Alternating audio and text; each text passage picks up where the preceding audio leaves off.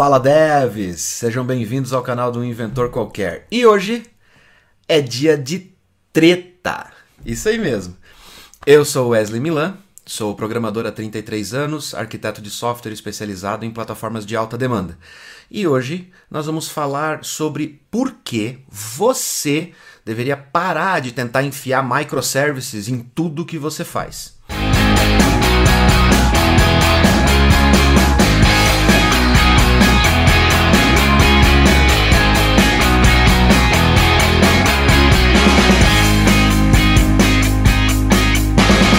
A primeira vez que esse termo foi mencionado foi lá por volta de 2005. Um cara chamado Peter Rogers é, mencionou, usou o termo numa palestra sobre computação em nuvem. Mas de lá para cá esse termo tem se popularizado e tem se tornado meio que um trend topic dentro das empresas, onde todo mundo quer desenvolver sistemas baseados em microserviços uh, por causa da escalabilidade, por causa. Na maioria das vezes é por causa que é modinha mesmo. Principalmente se você está tentando implantar microserviços numa plataforma que você não sabe exatamente o que ela vai precisar de recurso, ou como a plataforma vai crescer, ou quais serão os recursos dessa plataforma que mais vão ser utilizados. E esse é o ponto mais importante quando você avalia uma tecnologia e você decide aplicar ela num sistema ou em uma plataforma ou um ecossistema em primeiro lugar, quando você está criando uma aplicação do zero e ela realmente vai ser uma aplicação nova, que ainda não tem um volume de tráfego significativo, ou até tem, mas é um tráfego baixo, não faz muito sentido você sair desenvolvendo um sistema completo todo dividido em microserviços. Primeiro ponto, você não sabe quais partes desse sistema vão ser mais acessados, nem nessa etapa em que você está e nem na etapa seguinte. Ou quem dirá daqui a um ano ou dois com essa plataforma rodando.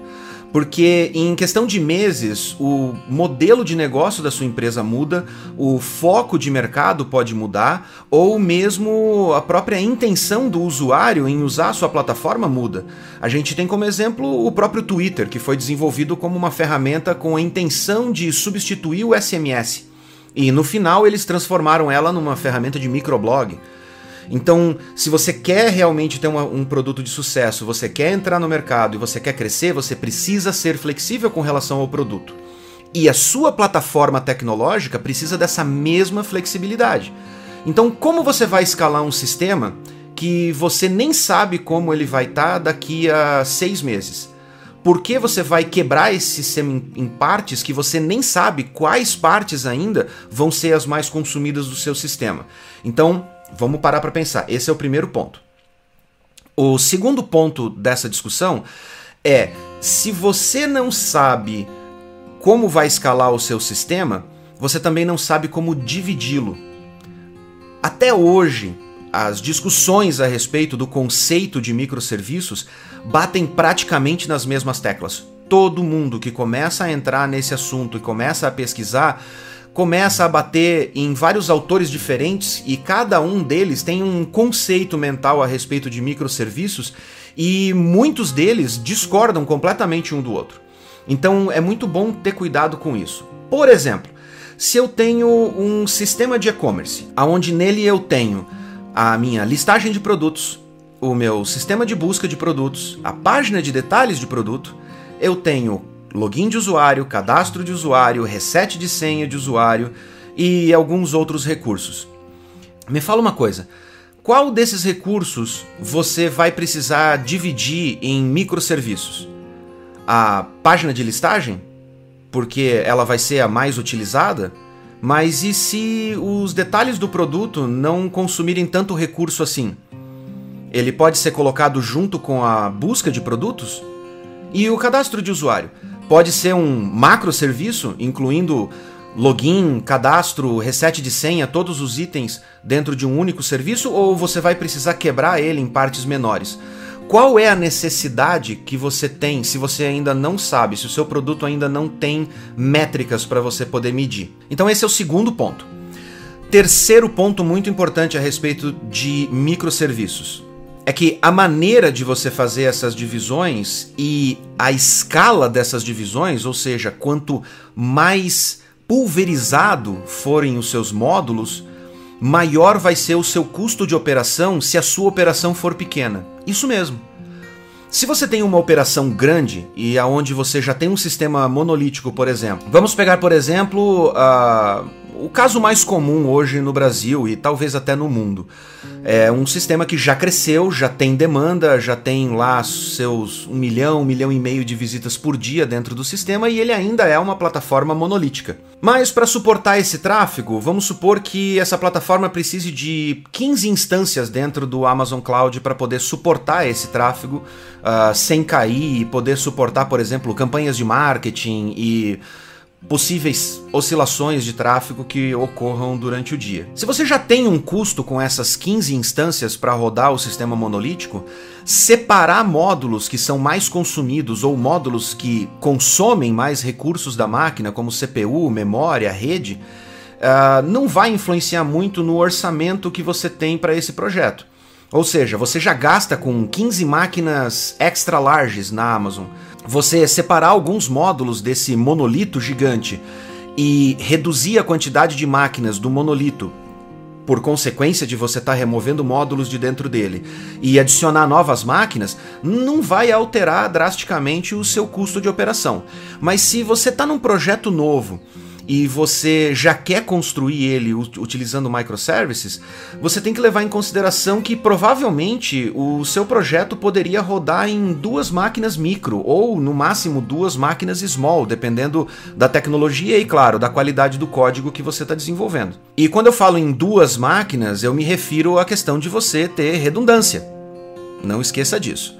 Mas no caso de você estar tá trabalhando com microserviços, vamos supor que esse sisteminha novo de e-commerce, você dividiu cada uma dessas sessões em um microserviço diferente. Listagem, cadastro de produto, busca de produto, cadastro de usuário e assim vai. Para que você tenha realmente capacidade de rodar isso em processos independentes, você precisa lembrar de uma coisa muito importante sobre computação. É que cada processo que sobe na memória consome muito mais recurso para poder simplesmente subir o processo do que a própria regra de negócio, principalmente se a gente está falando de microserviços. Se o serviço é muito simples, ele tem funcionalidades muito básicas, a regra de negócio, a parte do código do, da sua aplicação que vai consumir memória e consumir processamento, é muito menor do que a parte que é necessária para levantar esse, esse processo na memória e manter ela lá ativa caso alguma coisa aconteça e decresce ela tem que restartar e tudo mais. Então você já tem que levar em consideração que ter seis ou sete módulos rodando em forma de microserviços vão consumir mais recursos dessa máquina do que você ter tudo isso dentro de um único processo aonde essas funções estão divididas em módulos. Mas ok, agora deve ter gente olhando para mim falando assim: "Ah, OK, você está falando isso, mas e daí? E quando o sistema crescer, daí como é que eu vou fazer? Daí eu vou ter todo aquele retrabalho de fazer, de transformar o meu monolito em microserviços e tudo mais".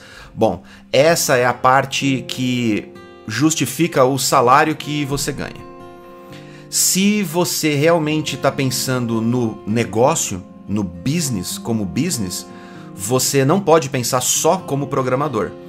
E eu vou falar mais a respeito desse assunto num vídeo futuro a respeito de postura de desenvolvedor dentro de um negócio.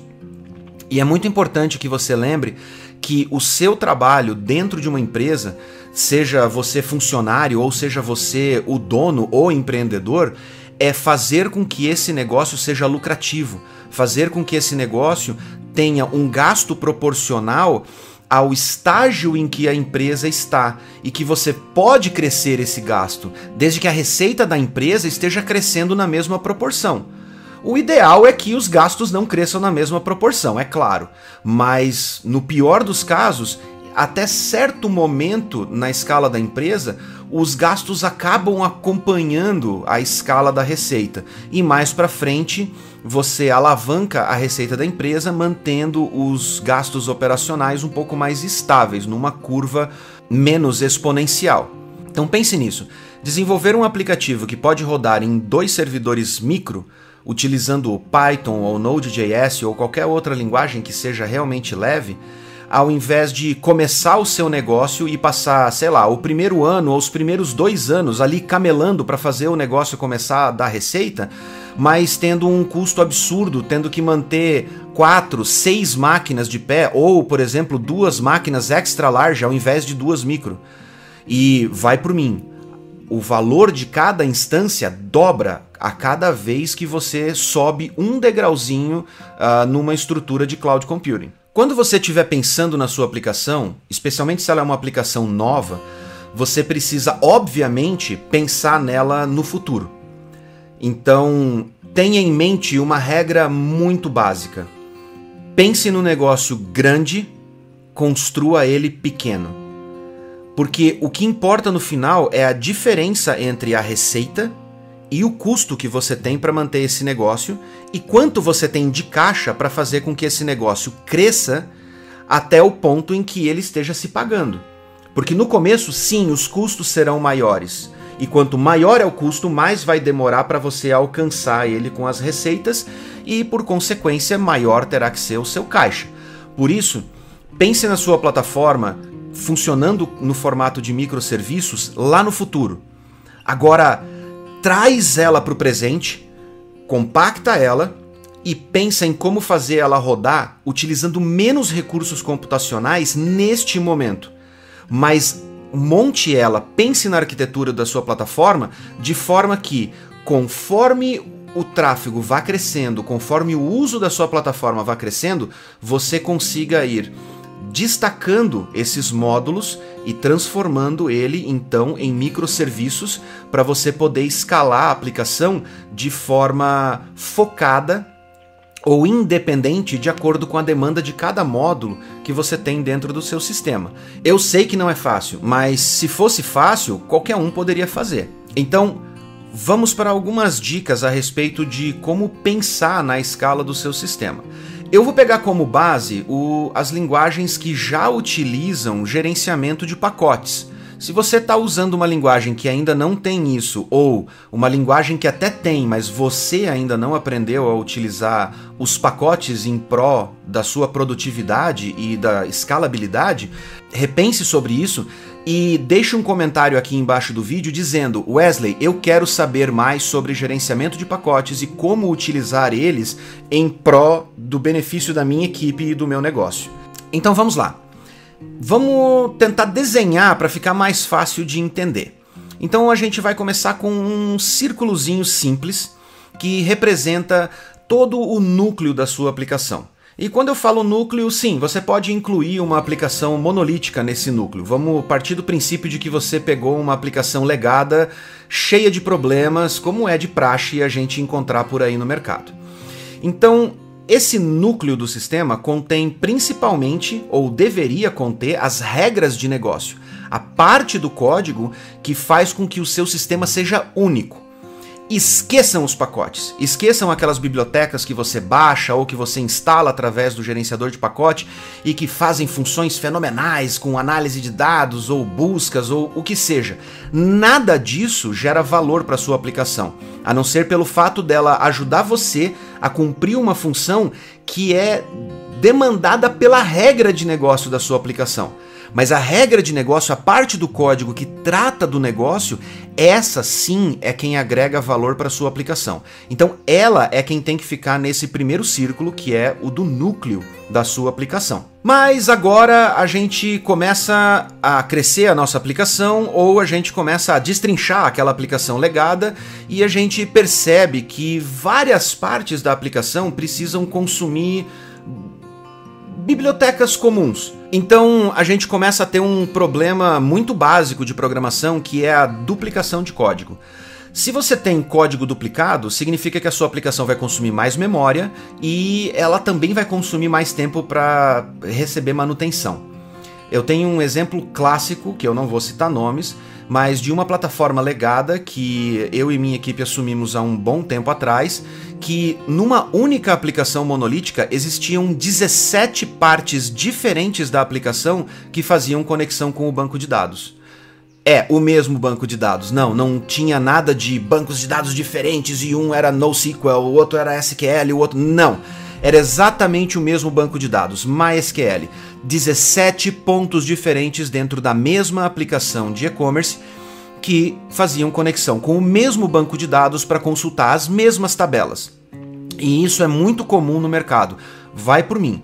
Tem muita gente ruim por aí que faz esse tipo de presepada. E sobra para os caras que assumem bucha como nós corrigir esses problemas. Então, Pegando por esse ponto, é óbvio que a primeira coisa que você tem que fazer é apontar todas as partes da aplicação para o mesmo conector de banco de dados. Mas uh, vamos supor que você não possa fazer todas as partes da aplicação conectar com esse mesmo módulo, porque a própria aplicação está fragmentada. Então você tem o front-end, você tem o back-office, que é o admin do seu sistema, e você tem uma outra parte que é a parte que integra com APIs de terceiros ou o sistema de ERP da empresa. Nesse caso, você tem um código duplicado que você não consegue centralizar na própria aplicação monolítica e reduzir essa duplicidade de código. E cada vez que você tiver que fazer uma manutenção, por exemplo, um, update no driver de conexão com o banco de dados, que precise de uma instrução específica de pré-configuração em momento de conexão ou de coisas desse tipo, você vai ter que sair dando manutenção em vários pontos diferentes da aplicação. E isso é um grande problema. Então, o segundo círculo do nosso diagrama vai incluir as bibliotecas. E as bibliotecas incluem também os pacotes externos. Aquelas bibliotequinhas prontas que você pega lá no NPM ou em qualquer outro gerenciador de pacotes que você utilize na linguagem de programação que você trabalha.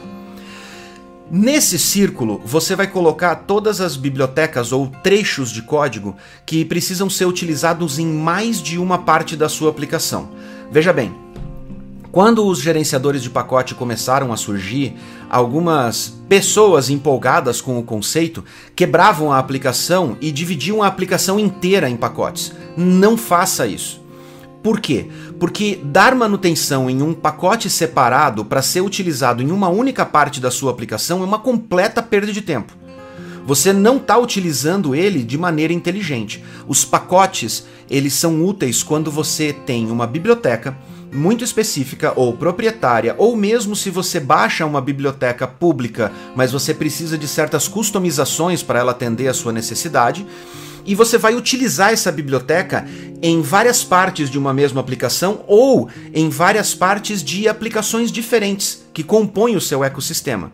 Então, seja bem cauteloso com relação a isso. No passado, eu já peguei aplicações de desenvolvedores que começaram a programar logo depois de aprender o que, que era uma interface. 70% do código da aplicação se resumia em arquivos de código de interfaceamento e tipagem. E só 30% eram de regra de negócio, um completo desperdício de infraestrutura e de recursos computacionais. Então, aprenda a utilizar corretamente os recursos que foram criados para tornar a sua vida mais fácil e não transforme esses recursos em algo que acabe tornando os, a sua vida mais difícil e o seu sistema menos eficiente. Então, terceira etapa. No terceiro círculo, nós vamos colocar um trecho muito especial de código. Vamos pegar um outro exemplo aqui. Se a sua aplicação foi quebrada em duas, ou se você tem duas aplicações. Um exemplo: você tem a sua aplicação front-end, que é aquela que atende os usuários, você tem a sua aplicação back-office, que é aquela utilizada pelos funcionários da empresa para cadastrar produtos, mudar preços e fazer coisas desse tipo. São duas aplicações que basicamente vão consumir o mesmo banco de dados. Você poderia criar uma camada de integração nela, mas a sua empresa não é tão grande e você trabalha numa equipe pequena, então a sua aplicação precisa permanecer enxuta. Nesse caso, você desenvolve as bibliotecas, ou mesmo desenvolve pacotes. Você atualiza, publica o pacote em privado e depois você puxa ele para dentro das suas duas aplicações. Assim, mantendo as duas aplicações completamente alinhadas, mas dando manutenção em apenas um trecho de código que são os seus pacotes.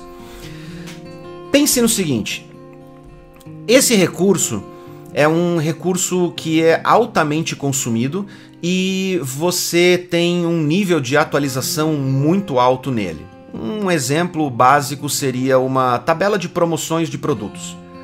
E essa tabela de promoções, ela é consumida na listagem, é consumida na busca, ela é consumida na tela de detalhes do produto e ela é consumida inclusive no back-office, em várias áreas do back-office. Você não pode colocar esses dados no banco de dados por causa do alto tráfego do site. Se cada vez que você tiver que calcular o preço, por exemplo, em um resultado de busca com preços dinâmicos, você tem 20 resultados de busca ou 20 produtos em cada página, você teria que calcular 20 vezes o preço de cada produto baseado em tabelas de promoções diferentes. Então você resolve colocar isso de forma estática dentro de um pacote e esse pacote sofre atualizações, mesmo sofrendo atualizações semanais, ainda vale a pena porque você tem um ganho de performance muito grande lá na frente, lá no consumo do usuário, reduzindo o tempo de carga do usuário naquele site. Mas o problema é que toda vez que você atualiza essa tabela, você tem que sair em todos os pontos ou todas as aplicações onde você consome esse pacote e ir instalando esse pacote novamente. Instala, comita, publica, instala, comita, publica, instala, comita, publica, e isso começa a se tornar um inferno de commit e publicação até chegar ao ponto de você falar, cara, eu vou botar esse troço no banco de dados, vou criar uma tela lá no back-office e vou deixar eles atualizarem essa tabela diretamente. Dane-se a porcaria da performance do site. Para.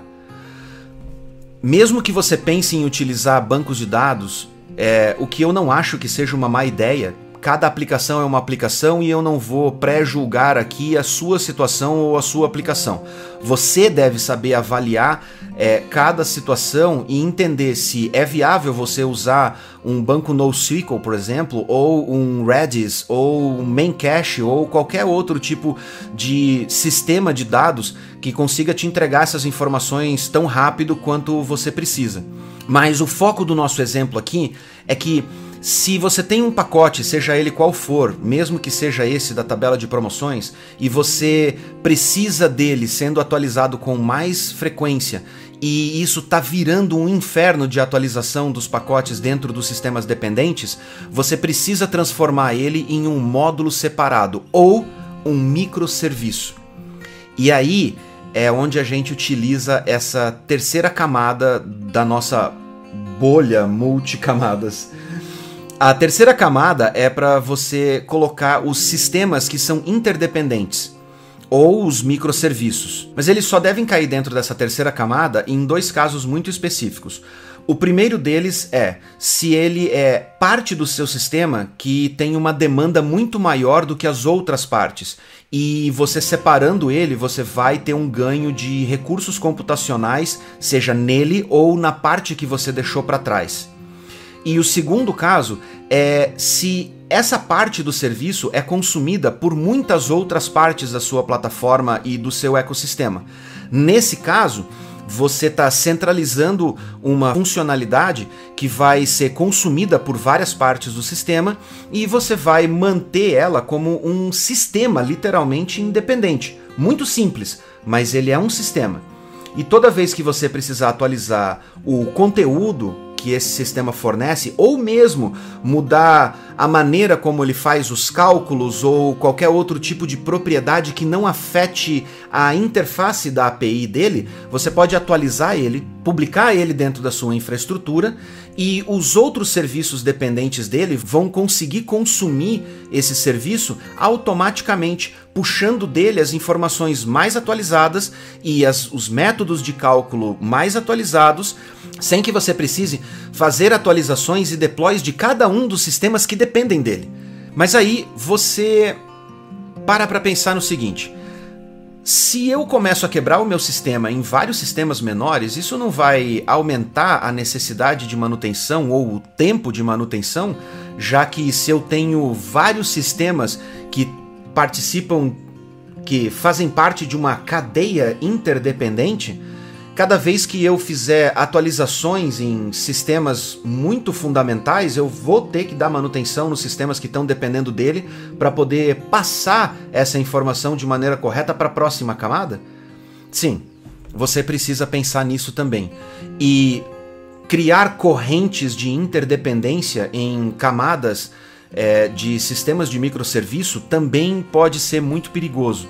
O ideal é que os microserviços consigam se consumir numa arquitetura em formato de estrela e não em formato de corrente. Dessa maneira, você consegue tratar melhor as dependências desses módulos e cada vez que você precisar fazer uma atualização em um microserviço específico, você não é obrigado a sair dando manutenção ou fazendo upgrades numa cadeia de serviços para que todos subam de uma única vez. Para isso, cada vez que você vai fazer uma alteração no seu microserviço que possui mudanças nos métodos ou nos parâmetros passados pelos métodos, você vai versionar essa API do seu microserviço colocando um barra e algum caractere que você utilize para fazer o versionamento. Normalmente a gente utiliza V1, V2 e assim por diante.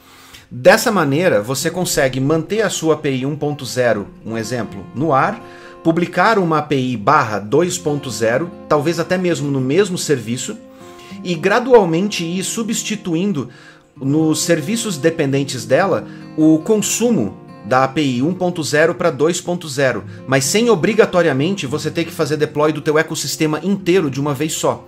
Dessa maneira, gradualmente, quanto mais módulos ou quanto mais serviços estiverem consumindo essa, essa API e passarem a consumir a API 2.0, você vai poder mudar a proporção da quantidade de processos que estão rodando cada uma dessas versões, até que ninguém mais esteja consumindo a 1.0, então você consegue eliminar ela.